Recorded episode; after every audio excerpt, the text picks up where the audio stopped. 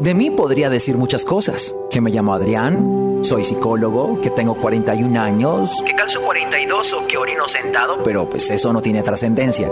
Lo que sí lo tiene son las reflexiones que te quiero compartir en mi podcast. Así que te invito a sumergirte en cada capítulo y a que saques de él lo que más te sea útil, pues ese es mi regalo para ti.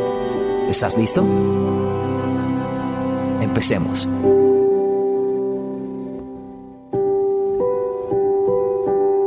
De mí podría decir muchas cosas, que me llamo Adrián, soy psicólogo, que tengo 41 años, que calzo 42 o que orino sentado, pero pues eso no tiene trascendencia. Lo que sí lo tiene son las reflexiones que te quiero compartir en mi podcast. Así que te invito a sumergirte en cada capítulo y a que saques de él lo que más te sea útil, pues ese es mi regalo para ti. ¿Estás listo? Empecemos.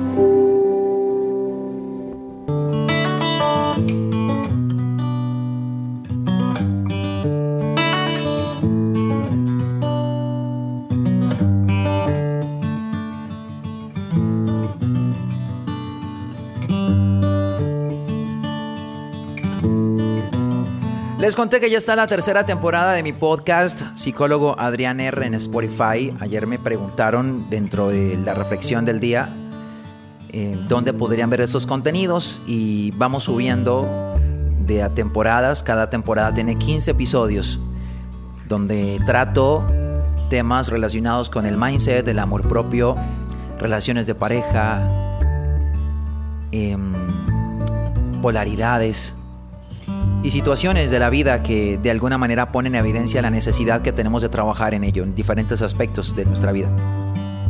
Ahí me encuentran en Spotify, psicólogo Adrián R. Ya está disponible la tercera temporada de mi podcast con 15 reflexiones de alto valor. Ayer me hablaba mi chica y me decía que si yo tenía alguna reflexión que pudiese compartirle para ella compartirle a un amigo que había recién tenido una ruptura. Y entonces me puse a pensar dentro del protocolo, le digo, mira, pues ojalá eh, mis reflexiones suplieran el ir a terapia o pudiesen eh, solucionar las, los pendientes que las personas tienen. Pero pensándolo bien, no tengo una reflexión que hable sobre el tema. Yo quiero hablar sobre los primeros auxilios tras una ruptura. Es decir, qué hacer, que en teoría sería qué no hacer cuando se termina una relación. Partiendo del hecho de que las relaciones no se terminan de un momento a otro. No quiero que pienses que si una relación, partiendo de la idea de que las relaciones son intercambio de valor, es decir, tú construyes un vínculo donde tú das lo mejor de ti y la otra persona hace lo mismo y por ende las relaciones son algo especial y tienen un valor alto, no se terminan en un día para otro. Es decir, no vamos por la vida hoy y tirando uno, dos, tres, cuatro meses, dos años, tres, diez años diciendo, mira, terminamos la relación. En algún momento las personas que terminan las relaciones vienen contemplando la relación. Si hay un suceso que ocurre que detona el que se termine una relación, es porque este suceso es como lo que sobrepasa la copa, es decir, la copa rebosada. No es que todo está muy bien y ocurrió esto y pum. Esto es el resultado de cosas que venían ocurriendo. Cuando las personas te dicen, mira, eh, ya no me siento bien contigo, yo ya no me siento feliz, ya quisiera vivir otras cosas, no quiero hacerte daño, es evidencia de que esta persona, independiente de que se sienta o no se sienta bien, de que lo que diga o no diga cierto, ya venía pensando en terminarte. Ya venía tiempo atrás pensando en cómo hacerlo, o quizás esperando que algunas circunstancias le pudiese demostrar que evidentemente es la decisión que tiene que tomar. Pero ¿qué ocurre después? ¿Qué ocurre con la persona a la que le terminan? Puede ser hombre o puede ser mujer. Y estas son las personas que van a terapia.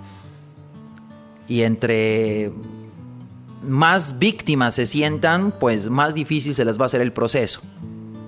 ¿Qué cosas no deberían hacer? Y esto es a lo que quiero entrar como primeros auxilios. Porque está bien sentir dolor, está bien, es una separación, es un duelo que te genera confusión porque tratas de hacer introspección sobre qué crees que fue lo que pasó que llevó a esto.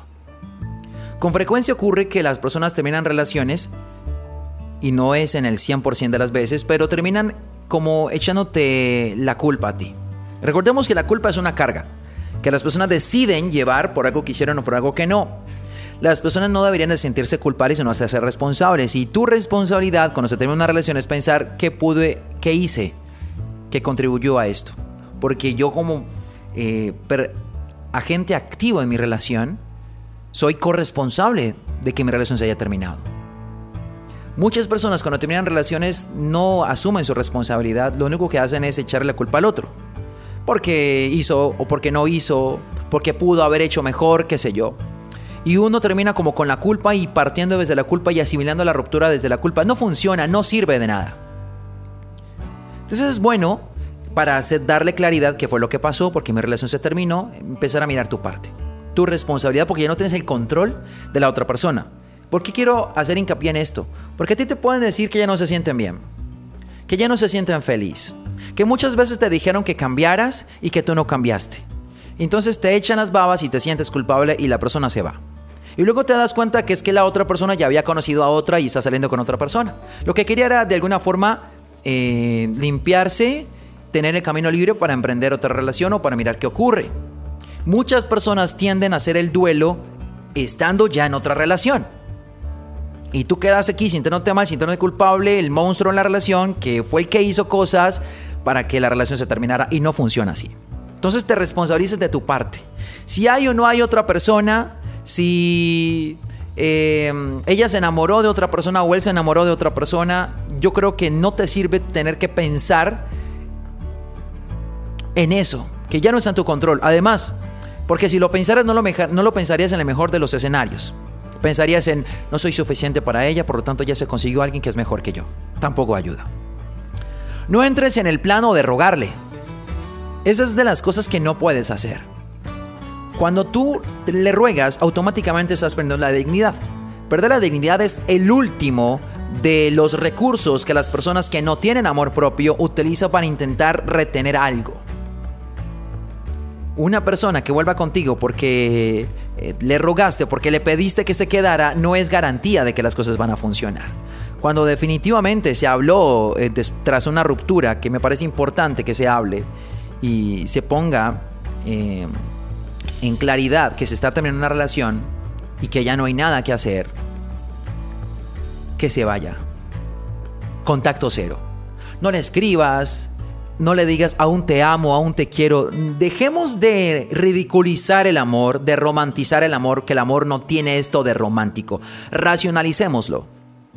No pienses que por tú decirle a alguien te extraño, esa persona va a volver a ti. Al contrario, recuerde que las personas tenemos ego y no podemos inflar el ego a otras personas.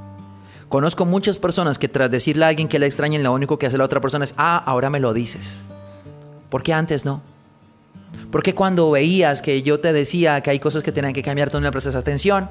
Y la otra persona desde la culpa asume la postura, sí, tienes razón, pero yo ahora lo voy a hacer porque yo ahora voy a cambiar. Y la otra persona te dice, no, ya no, ya es tarde.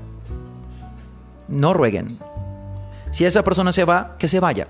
Partimos del hecho de que la persona que pierde no es solamente la persona a la que dejan, sino la persona que se va. Están perdiendo una relación, están terminando una relación, están poniendo fin, hay una pérdida, hay un duelo, hay una separación. Entonces, la persona que debería extrañar no solamente tú, que la otra persona también se dé eh, la oportunidad de extrañar. Pero no te van a extrañar si tú estás ahí presente, escribiendo, simpeando, diciéndole te extraño, quiero volver contigo, te amo, buenos días, espero que estés muy bien. Solo llamaba o solo te escribía para saber cómo estabas. No. Cero frases victimistas de, de hombres que se arrepienten o que hombres que extrañan o hombres o mujeres que quieren volver o que no se sienten bien. Nada de postear en las redes sociales esta fragilidad en la que se sienten vacíos porque la otra persona va a decir, oh, está muy triste, voy a ir corriendo tras ella o tras él para darles eh, lo que necesita. No, al contrario, inflan los egos. Nada. A partir del momento en el que nosotros estamos entrando en una ruptura, hacemos como los gatos. Se hacen en los rincones y se lamen sus heridas, empiezan a construirse solos. No renuncien a las cosas que les gusta, socialicen. Eh, si hacen ejercicio, síganlo haciendo.